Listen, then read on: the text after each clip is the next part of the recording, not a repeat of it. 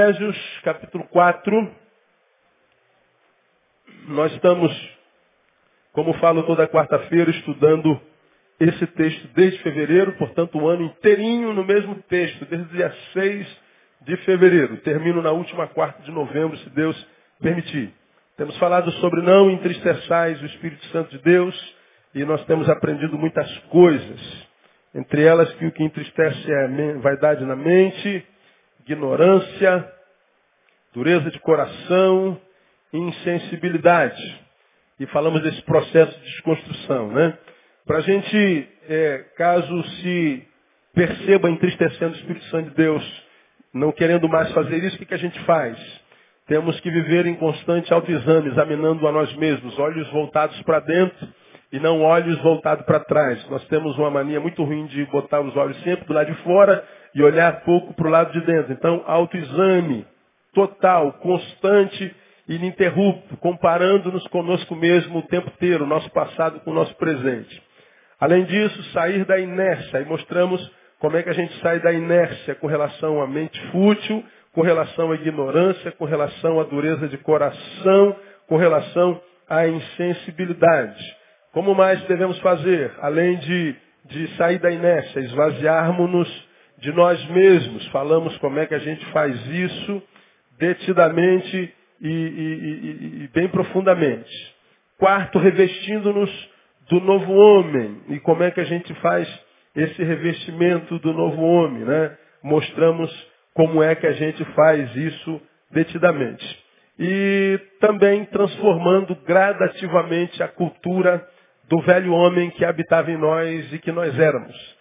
E aí nós mostramos que a cultura do velho homem, da velha natureza, que contraria a natureza de Cristo Jesus, está registrado aí nos versículos 25 em diante. A cultura da mentira, que está no versículo 26, mostramos como que a gente vence a mentira e por que, que a gente tem que vencer a mentira. Falamos da cultura da ira, que está no versículo 26, o que, que é ira e por que, que a gente deve vencer a ira. E falamos até quarta-feira passada sobre a outra cultura do velho homem, que é o furto, o roubo. E aprendemos que o roubo não é de coisas materiais, mas é o furto, primeiro, de misericórdia, e segundo, o furto de talentos e dons. Eu poderia falar sobre muitos outros furtos, mas vou me furtar a isso. E hoje nós vamos começar a analisar uma outra cultura do velho homem, terrível, que está no versículo 29. Efésios 4, 29. Você já está aí, amém ou não? O que, que Paulo diz aí? Não saia da vossa o quê? Boca. O quê? Nenhuma palavra torpe, mas só a que for boa para necessária edificação, a fim de que ministre graça aos que a ouvem. Não saia da vossa boca nenhuma palavra torpe. Bom, se a primeira cultura do velho homem é mentira, a segunda é a ira, a terceira é o furto, a quarta qual é a luz que nós acabamos de ler? Quem se arrisca? Não saia da vossa boca nenhuma palavra torpe. Qual é a cultura do velho homem? Boca suja, contaminada. Pergunte a alguém que está do seu lado, como é que é a sua boca? Suja ou limpa? Pô, o som ficou tão, tão esquisito aqui agora.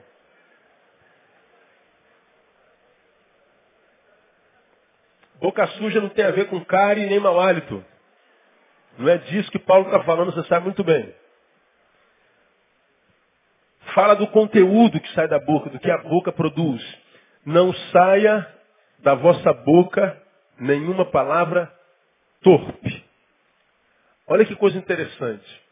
A palavra torpe no grego é a palavra sapros. Ou sapros. Quase sapos, né? Sapros qual é a tradução literal de sapros? Podre. Não saia da sua boca nenhuma palavra podre. A palavra podre pode ser traduzida com outras palavras no grego. Mas olha o que é mais interessante ainda.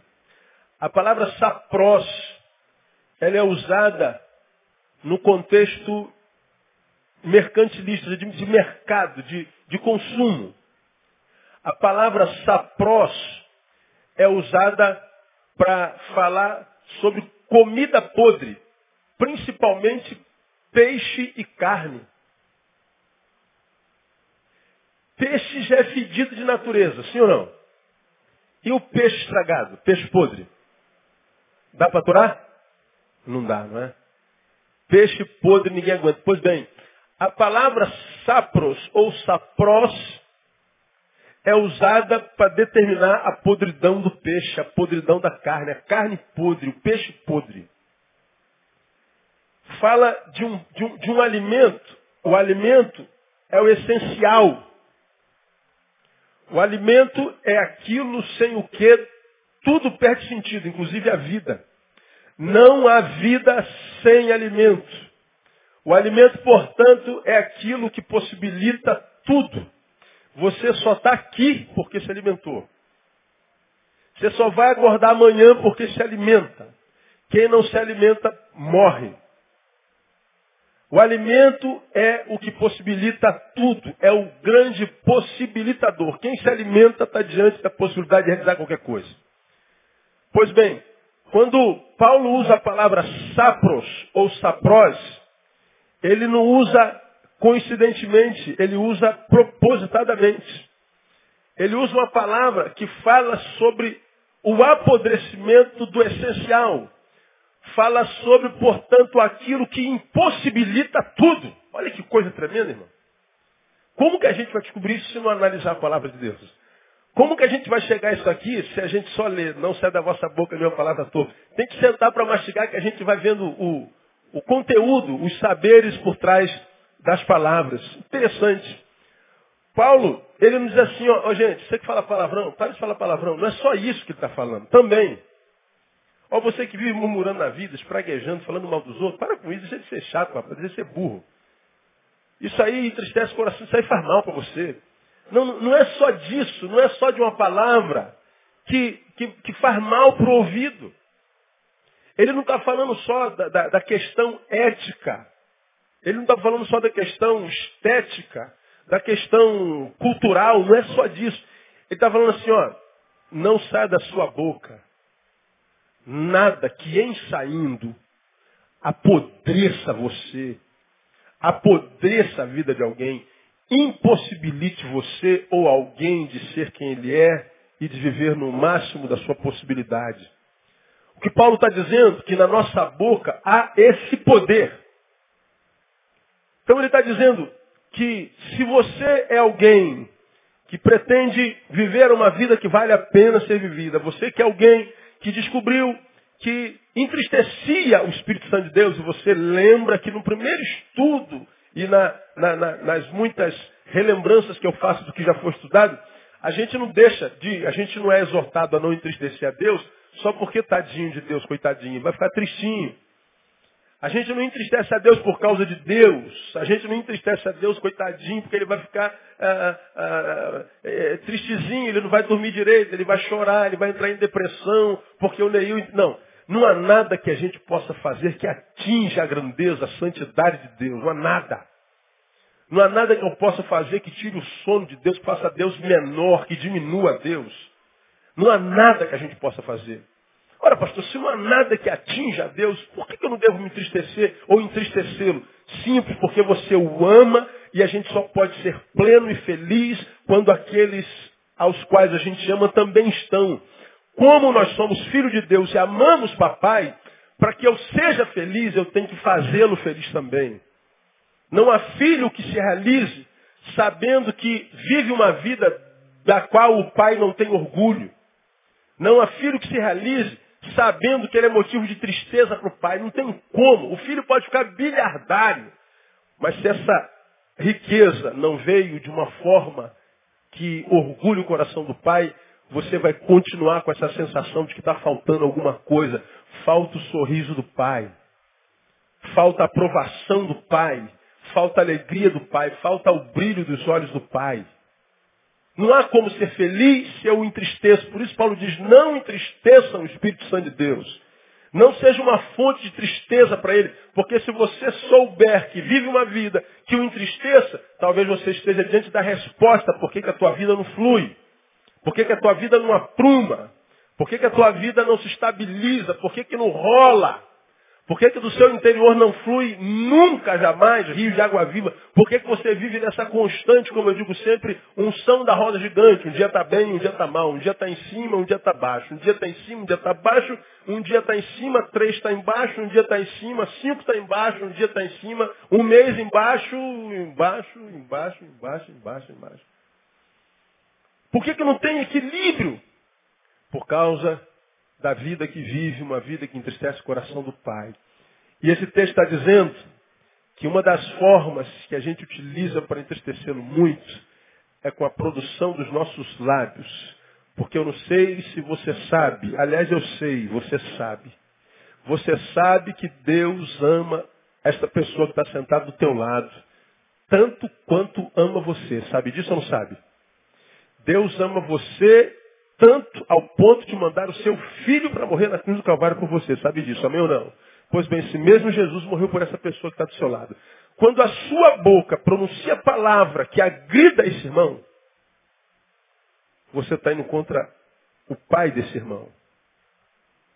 Quando você empresta sua boca para o teu coração sujo ou para o diabo, para que ela produza palavras que denigram teu irmão, que macule a imagem do teu irmão, que impossibilite a plenitude de vida de quem quer que seja, você está achando que está fazendo mal para o irmão, não é verdade?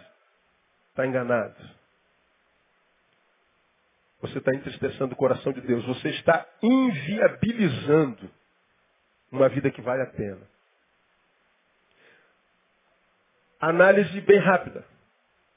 Tenta trazer à memória Alguém que você conheça que vive murmurando, reclamando, que é fofoqueiro, que, meu Deus, ô boca maldita. Quem consegue lembrar de alguém assim? De repente tem na família, um amigo, alguém consegue lembrar de alguém assim? Levante a mão bem alto. Quem lembra de alguém assim? A maioria de nós. Eu não conheço quem você está lembrando. Mas uma coisa eu sei. É um infeliz ou não é? Pode ser tua mãe. Você ama, não ama? Mas é uma infeliz, não é? Pode ser teu filho, tua esposa, teu pai, marido. Você ama, mas é um infeliz, não é? Tem tudo para ser feliz, não tem? Tem. Mas é um infeliz, não é? Aí você diz, mas por que, pastor? Por causa da produção dos lábios. Palavra torpe é podridão. É o que inviabiliza a realização de tudo. É o que aprisiona a vida. É o que amarra a vida, impede a vida de a vida viver. Então, quando Paulo diz, não entristeçais o espírito, e diz, não saia da vossa boca nenhuma palavra torpe, não é só a palavra que a gente de vez em quando deixa escapar. Quando você dá um bico na pedra, quando você bate com o joelho na quina da mesinha da sala, aí vem aqui na boca o Senhor, glória a Deus, aleluia. Não é verdade? Aí, não é só disso que Paulo está falando. Também, talvez, mas ele está falando de coisas mais profundas. Ele não está falando de uma prática que escapou, de uma palavrinha é, que escapou, de, de, de um momento é, é, é, esporádico, quem sabe de, de, de, de emoção, quem sabe de ir, que pum, escapou. Não, ele está falando de uma boca cuja cultura é apodrecer tudo. Ele está falando de uma vida que se tornou culturalmente um apodrecedor, o inviabilizador da vida sua e do outro. Isso aqui para mim é tremendo demais.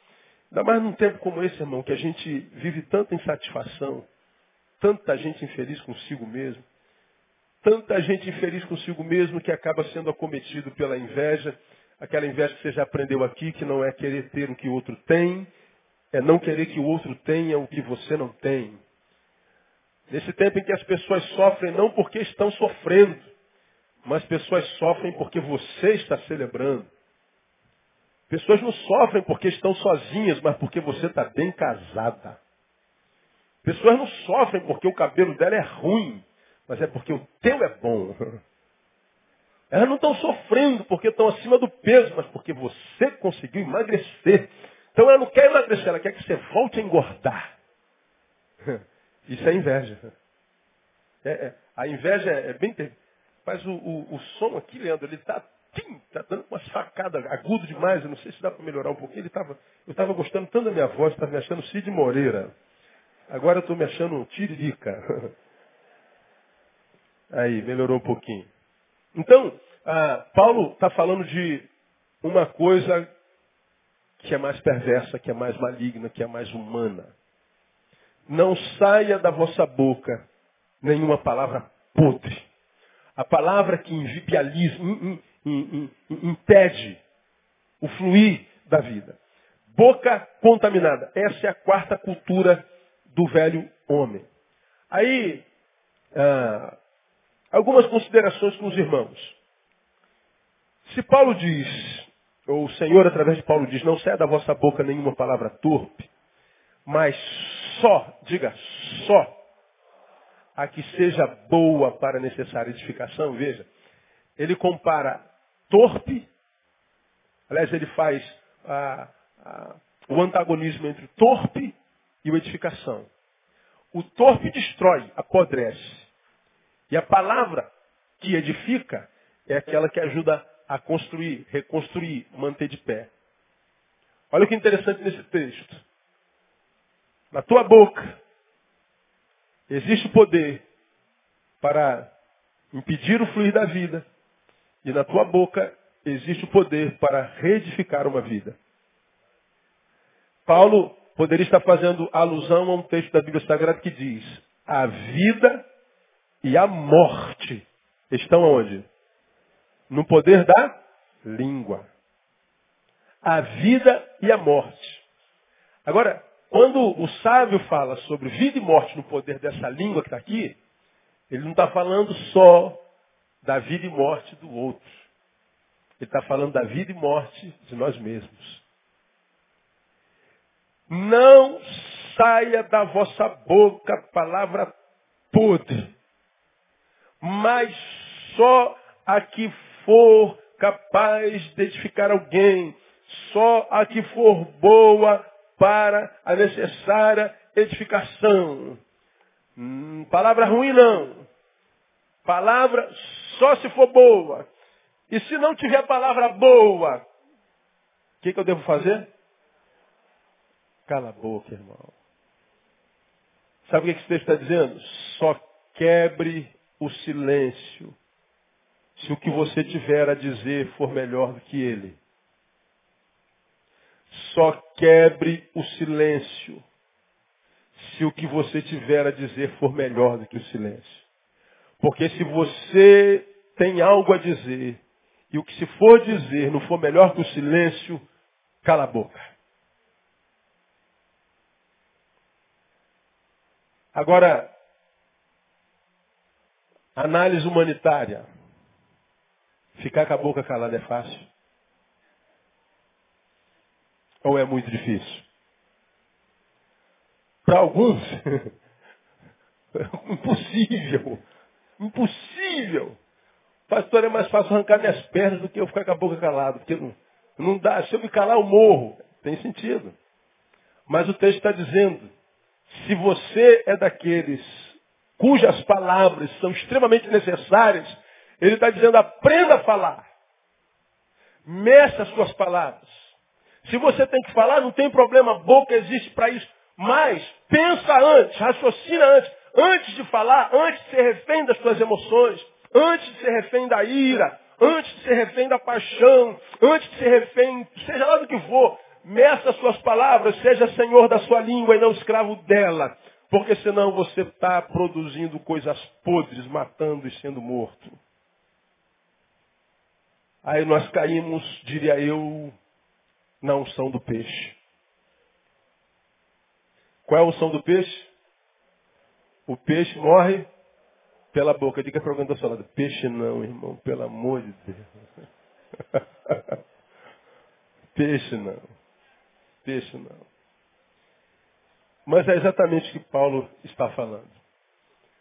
Só quebre o silêncio se o que você tiver a dizer for melhor do que ele. Então essa palavra é para a gente começar a refletir. De repente você é daquelas pessoas que fala assim, puxa pastor, eu falo pra caramba, eu não consigo ficar calado. Pastor, eu vejo uma coisa, eu não consigo. Aí, geralmente essas pessoas que dizem que não conseguem ficar calado, eles se escondem atrás do que eles chamam de sinceridade. Já falei sobre isso aqui. E eu estabeleço uma diferença entre sinceridade e sincerismo.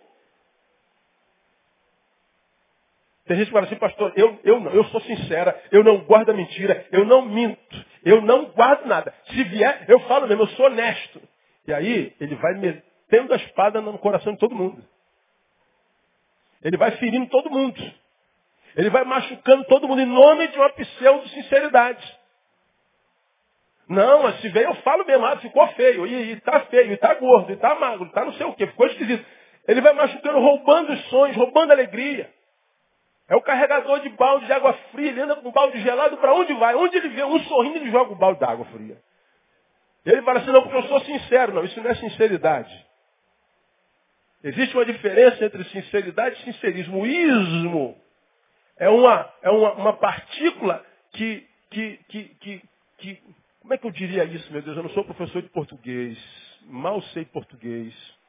Ah, o ismo é, uma, é uma, um, um, um, sufixo que prefigura é, não só o continuismo ou a continuidade, mas digamos, oh, meu Deus, professor de português, me perdoe, não é, não é português que eu vou dizer, mas digamos, ela, ela estraga uma realidade. Não, pode explicar, pastor? Posso. Ah, oh meu Deus, como é que eu vou explicar isso aqui, cara? É, tu imagina, tu tá com mil pessoas te olhando e você está sem palavra para falar? Além das que estão lá no mundo me ouvindo, e além de quem vai ouvir esse CD, ah, ser cristão é bênção ou não é? E como é que está, por exemplo, o que a gente conhece como cristianismo? Nem sempre o cristianismo tem a ver com o que Jesus entende como sendo cristão. O Islã é uma religião que se deve respeitar como qualquer outra. Mas quando ela se transforma numa doença chamada islamismo, começa a prejudicar. Vamos trazer, vamos tentar lembrar de uma palavra aqui mais para nossa realidade. Lembra de uma palavra que tem a ismo aí? Ajuda aí, Isaías. Consumir é bom? Sim ou não? Agora, e o consumismo descontrolado? O ismo pressupõe o estragar do consumo. O consumo é necessário, é extremamente necessário. Agora, quando eu sou vítima do consumismo, aí estraga. Quer mais, mais exemplo aí? Hã?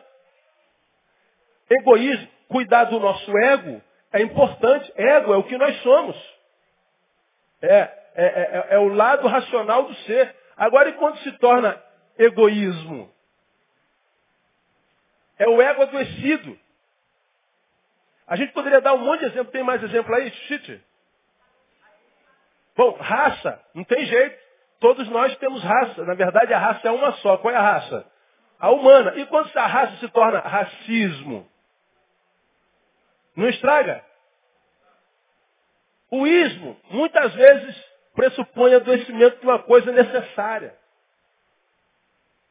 Bom, ah, quando a gente fala de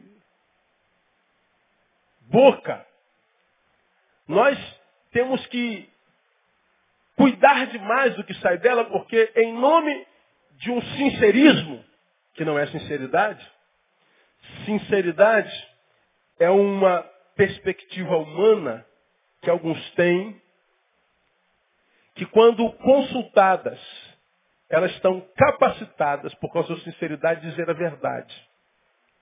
Mas porque a sinceridade é uma virtude e não uma coisa adoecida, Uma pessoa pode ter colocado uma roupa, uma blusinha verde quadriculada de amarelo, verde, amarelo quadriculado, botou uma calça marrom e um sapato laranja.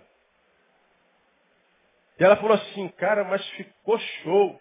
Aí chega perto de você e fala assim, Léo, o que, que você achou? Tá bom?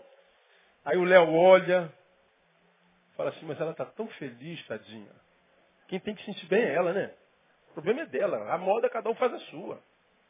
Aí você fala assim, o que você está achando, amor? Ah, eu adorei. Ah, então você tá, tá bom, você adorou, tá bom, tá bom. Aí você fala assim, não, ele mentiu. Não, não é mentira. Mas ele poderia ter falado assim, você está horrível, ridícula. Eu sou sincero, digo na lata. Pô, tô... isso não é sinceridade. Isso é sincerismo, você machucou a pessoa. Sua esposa cortou o cabelo. Cortou só a pontinha, assim, só, tirou três fios. E ela chega na tua frente. Como é que ficou, amor? Aí tu, pô, o que, que ela fez aí, meu Deus do céu? Eu não estou vendo nada. Meu Deus do céu, do que, que ela está falando? Ela está balançando o cabelo. Aí você, me desculpa, não estou vendo nada aí. Para mim está a mesma porcaria. Você não leva a mão, não. Pronto, acabou com o mês da mulher. Aí ela fala, tu pode falar, poxa amor, por que, que tem alguma coisa diferente, mas não estou sabendo dizer o que, que é. Aqui ao lado esquerdo, ah, ficou lindo. É, ah. Não é mentira, isso é amor, entendeu? Você está dando amor. Você não precisa estragar o dia do outro. Você não precisa jogar na cara dele que está ridículo. Você não precisa machucar. Você não precisa ser o cara que corre na frente para dar uma notícia em nome de uma pseudo-sinceridade. Isso não é sinceridade, isso é doença. É palavra podre que você está pronunciando. Ah, mas é verdade, pastor? É. Então a gente não pode contra a verdade nada, senão a favor, pois é, você não precisa dizer a verdade agora. Você pode dizer a verdade amanhã. Você pode esperar um pouco para a poeira sentar. Você pode falar a verdade daqui a uma semana. Você pode dizer a verdade em outro contexto. Você pode esperar um pouquinho, mas o teu sincerismo não te permite, porque você é doente. Você não quer dizer a verdade, você quer machucar. Você quer ferir. Você quer ser o portador da má notícia, você quer jogar algo podre, inviabilizar a vida de alguém, roubar a alegria. Está dando para entender o que eu estou falando, amém ou não? Não é sinceridade. Eu e você conhecemos um monte de gente assim, talvez sejamos uma delas. Em nome de uma pseudo-sinceridade, a gente vai despejando coisa podre, saprós, na vida do outro.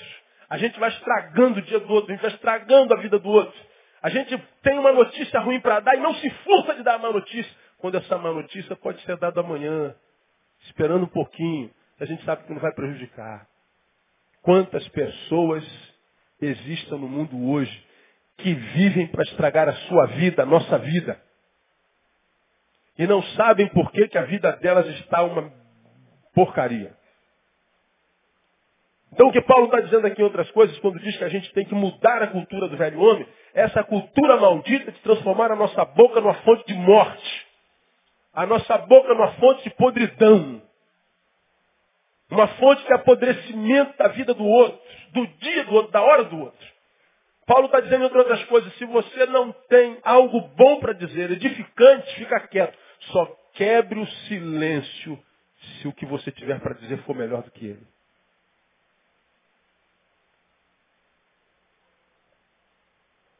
Por quê? Entre outras coisas, que eu só devo quebrar o silêncio se eu tiver algo edificante para dizer, se tiver algo melhor que ele para dizer. Ah, por algumas razões. Primeiro, porque o texto diz que entristece o Espírito Santo de Deus. Quando você fala mal de mim, me denigre. Quando eu falo mal de você, te denigrindo, não é contra mim só que você está fazendo. Você está fazendo contra alguém que Deus ama. E muitas vezes, quando nós sabemos que alguém fala mal da gente, alguém disse alguma coisa, calúnia contra a gente, mentira contra a gente, a gente se permite estragar e azedar o dia inteiro, quem sabe uma semana inteira, o mês todo. Claro, entristecer-se, isso é normal qualquer ser humano. Você pode se entristecer. Você não pode impedir de uma rolinha que está voando, de um passarinho, fazer um túmulo na tua cabeça. Acontece. Mas você pode impedir dele fazer o quê? Ninho. Você não pode impedir de alguém falar mal de você. Você pode impedir que o mal que disser a teu respeito, principalmente se ele for mentiroso, dele fazer ninho no teu coração e estragar o teu dia todo, estragar o teu mês todo. Então, a, a, a podridão que saiu da boca dele a teu respeito tem o poder de matar você, de inviabilizar a sua vida, o seu dia, a sua semana, seu mês, seus anos. Agora, se você não permitir, esse poder acaba. Há poder na minha boca para estragar a sua vida. Mas se você quiser anular o poder da minha boca, você tem esse poder em Jesus. Agora, sobre o que, que nós não temos poder? Sobre a palavra que eu mesmo pronuncio. Aqui que está a questão maior desse texto para mim. Eu não devo quebrar o silêncio, senão sou para edificar, primeiro porque contamina, é, é, a boca contaminada entristece ao Espírito Santo de Deus. Segundo, porque a palavra contaminada, é, que sai da boca contaminada, não contamina só quem a ouve, mas principalmente quem a pronuncia. Abre a sua boca, a sua, a sua boca não, sua, sua Bíblia, em Mateus capítulo 15. Volta um pouquinho. Mateus capítulo 15, palavras do mestre. Quem já abriu, diga amém. Muito bem, versículo 11, 15 e 11. Não é o que entra pela boca que contamina o homem. Leia o resto para mim. Isto é o que contamina. Não é o que entra pela boca que contamina o homem, mas o que sai. Lá no 17. Não compreendeis que tudo que entra pela boca desce para o ventre e é lançado fora? Olha aí. Você sabe o que ele está falando da função intestinal. No 18 ele diz, mas o que sai da boca procede do coração. E é isso que contamina o homem, porque do coração procedem os maus pensamentos, homicídios, adultérios, prostituição, furtos, falso testemunho, blasfêmias. São estas coisas que contaminam o homem, mas o comer sem as várias mãos, isso não contamina. Olha o que, que a palavra de Deus está falando, o que, que o Deus da palavra está falando. Por que, eu não devo quebrar o silêncio se não só for para edificação? Porque a palavra que sai da boca contaminada não contamina só quem a ouve, mas principalmente quem a pronuncia. Pois bem, se eu libero uma palavra maldita sobre você, dependendo da vida que você vive, da autoridade que você tem, você tem poder para anular a minha palavra sobre você. Agora, eu não tenho poder para anular a palavra que eu lancei sobre você com relação a mim mesmo. Eu amaldiçoo você, eu denigro você, eu, eu, eu, eu pronuncio palavras podres que vão ah, roubar a vida do teu dia. Bom, você pode anular essa palavra, mas se eu a pronunciei, eu não tenho como anulá-la mais, ela volta para mim. A palavra que sai da minha boca, ela sai enquanto fruto e você pode impedi-lo. Mas se ela saiu de mim, ela me contamina. Eu sou morto pelo veneno que eu lanço contra você. O veneno que eu estou lançando, tentando inviabilizar a tua vida, ele sai pela minha boca, e quando ele sai da minha boca, ele contamina a minha língua, e a minha língua está dentro da boca que vai me matar de novo. Por isso que eu falei, conhece alguém fofoqueiro, alguém que vive murmurando, alguém azedo, alguém mal amado, alguém que vive com um balde de água fria na mão, alguém que tem a boca podre. A conheço. Veja se não é infeliz. Por que, que é infeliz? Porque a palavra que ela pronuncia contra a vida envenena a si mesmo. Não há esperança para ela, irmão. Não há o que você possa fazer. Porque por mais que você diga, mãe não pode ser assim, pai não pode ser assim, mulher, meu marido, filho, irmão, não pode ser assim. Quanto mais você fala, mais você parece estar municiando para ela falar mais ainda. Porque ela está vendo que a palavra que ela pronuncia, que é podre, que é para ferir mesmo, te feriu, ao ponto de você reagir. Quando você reage, você retroalimenta o veneno que ela exala da boca. Agora, muitas vezes ela exala tanto veneno contra você, que você permite que esse veneno entre no coração, daqui a pouco você está exalando contra ela também. E você vai se transformando ato contínuo, gradativa e lentamente nela. Daqui a pouco você está se tornando amarga, insensível e mortal contra ela. Por que, que eu preciso, irmão, comedir a minha boca? Por que, que eu preciso desesperadamente ser senhor da minha boca? Por que, que eu preciso desesperadamente conter essa língua que Tiago diz é inflamada pelo inferno? Temos um órgão no corpo que a Bíblia diz é flamado pelo inferno. Um órgão que é independente. Com ela bendizemos a Deus e amaldiçoamos o irmão. Uma língua que não tem caráter, ela serve a todos os senhores. Seja na boca de um apóstolo, seja na boca de um, de um, de um, de um, de um bispo, seja na boca de um pastor, de um anjo, ou seja na boca de um homem qualquer. A língua, ela não se converte. A língua é dominada. Por que, que eu preciso comedir a minha palavra? Porque a palavra que eu pronuncio não mata só alguém que me ouve, mata a mim mesmo.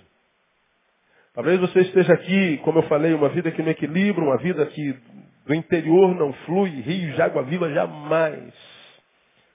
Uma vida que não consegue equilíbrio. O equilíbrio na vida, os momentos de alegria são momentos esporádicos, instantâneos.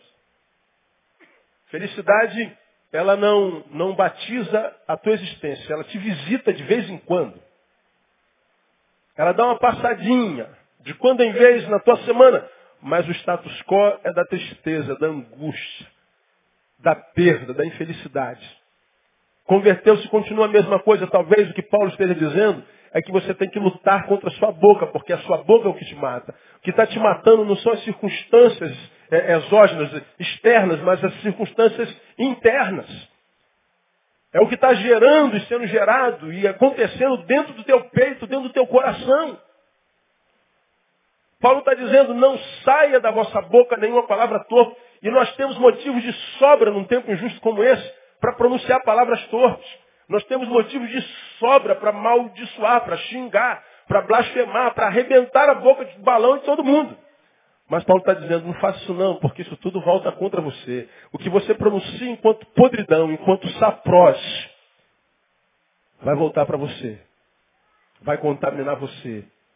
Você vai continuar vivo, mas uma vida contaminada, uma vida envenenada. Alguém que morre lentamente, alguém que está morrendo lentamente, não se prende na vida que ainda tem, mas no fato de estar morrendo.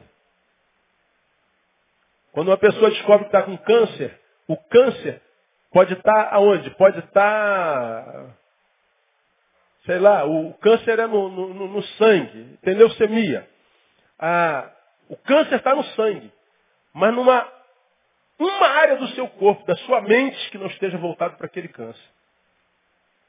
O câncer está no sangue, o pulmão está bem, o rim está bem, o baço está bem, as pernas estão bem.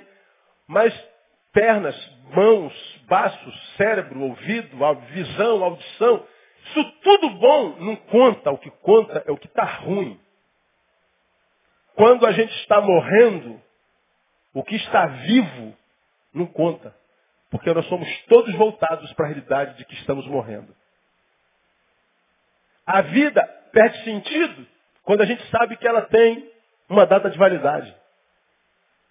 Ora, se eu tenho a boca suja, a boca podre, a boca cheia de sapros, ou saprós, e estou emitindo essa podridão ao mundo, e aprendo que isso me contamina, portanto, a minha vida está com data de validade.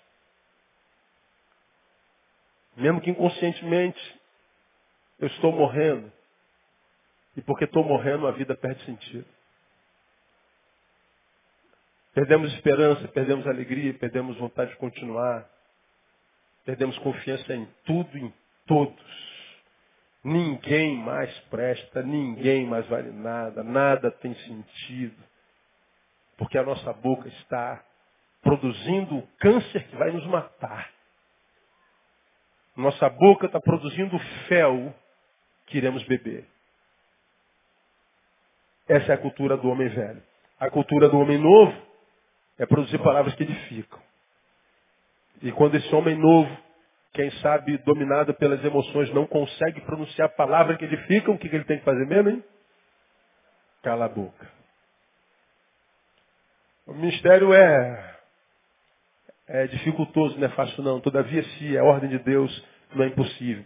Por que, que eu preciso também comedir as minhas palavras? No mesmo livro de Mateus, veja o versículo 12. Terminei. Palavras do Mestre. 12,36. Digo-vos, pois, que de toda palavra fútil que os homens disserem, hão de dar conta. Quando? No dia do juízo. Porque pelas tuas palavras serás o quê? Justificado. E pelas tuas palavras serás condenado. Jesus está dizendo, ele não mente. Olha, filho, cada palavrinha que você pronuncia está registrada. Você vai dar conta dela no dia do juízo. Cada uma.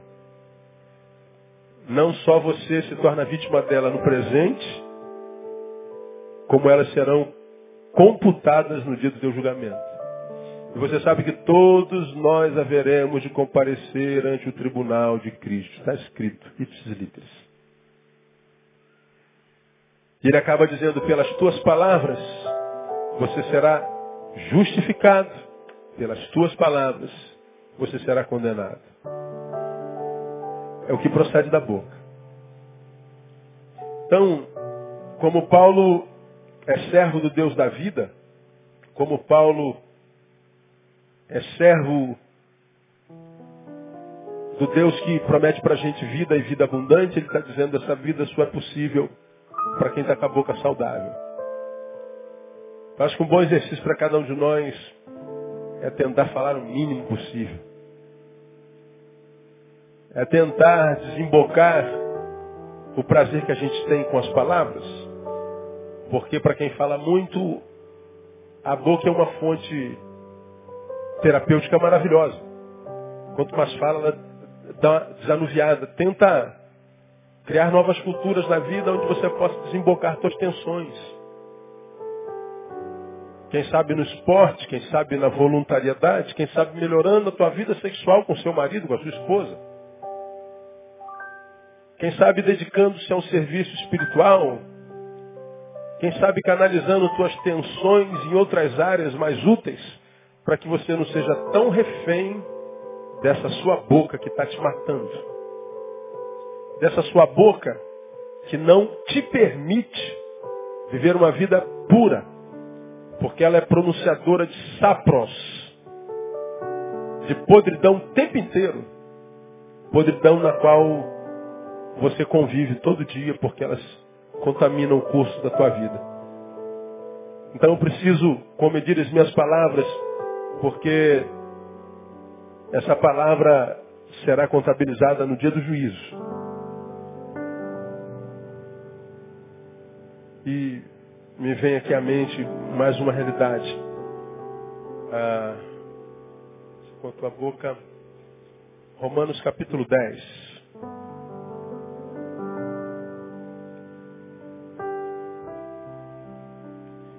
De um lado, a boca contaminada entristece o coração de Deus.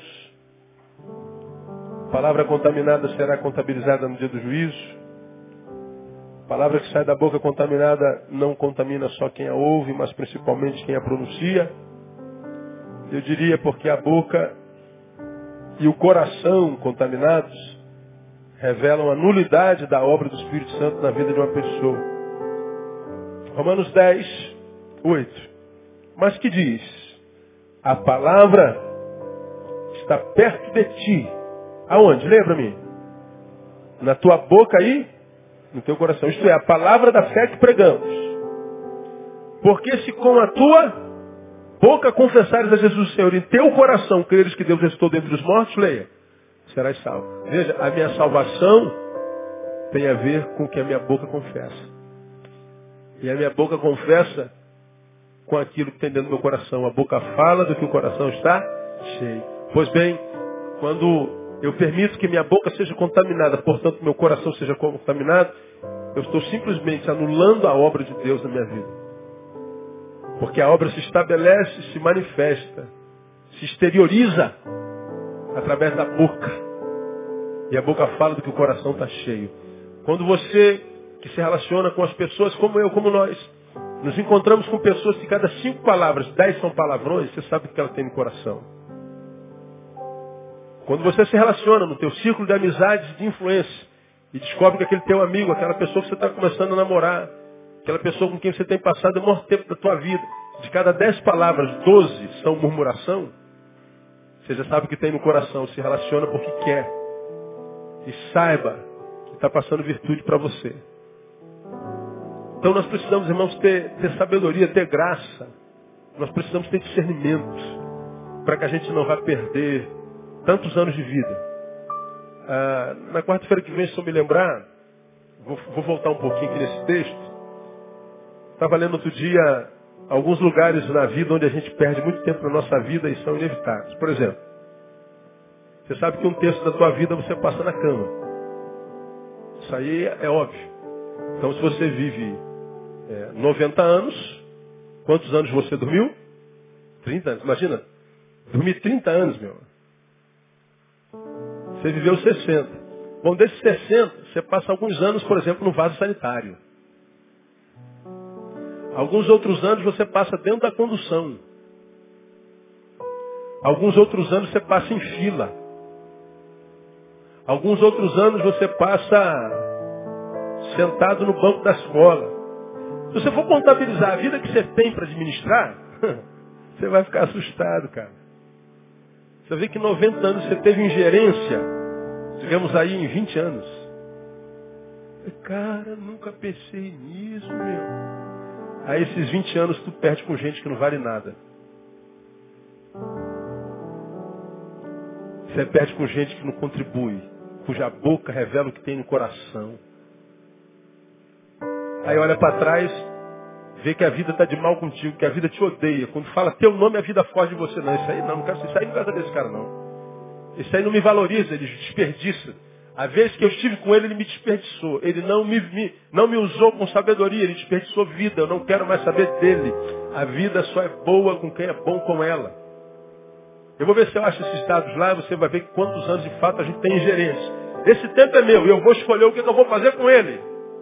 Porque 30 anos, um terço da tua vida você está dormindo. O outro você está na condução, o outro você está no vaso, o outro você está na fila. O outro é do teu patrão, você vendeu para ele, tem que comer. O outro você está sentado na mesa, tem que se alimentar. Então você vai ver que você, de vida mesmo tua, que você vai. Olha, esse aqui você pode administrar. ó. Raimundo Nonato, ó. E a vida, ó. Passa assim, ó.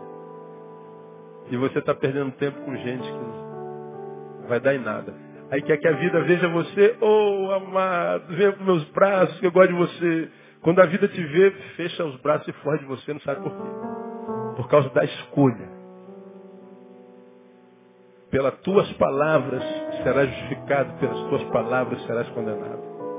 Então quem tem entendimento entenda, quem tem ouvidos ouça o que o Espírito Santo diz à igreja. Que Deus te dê uma boca abençoada no nome de Jesus. Vamos aplaudir o Senhor.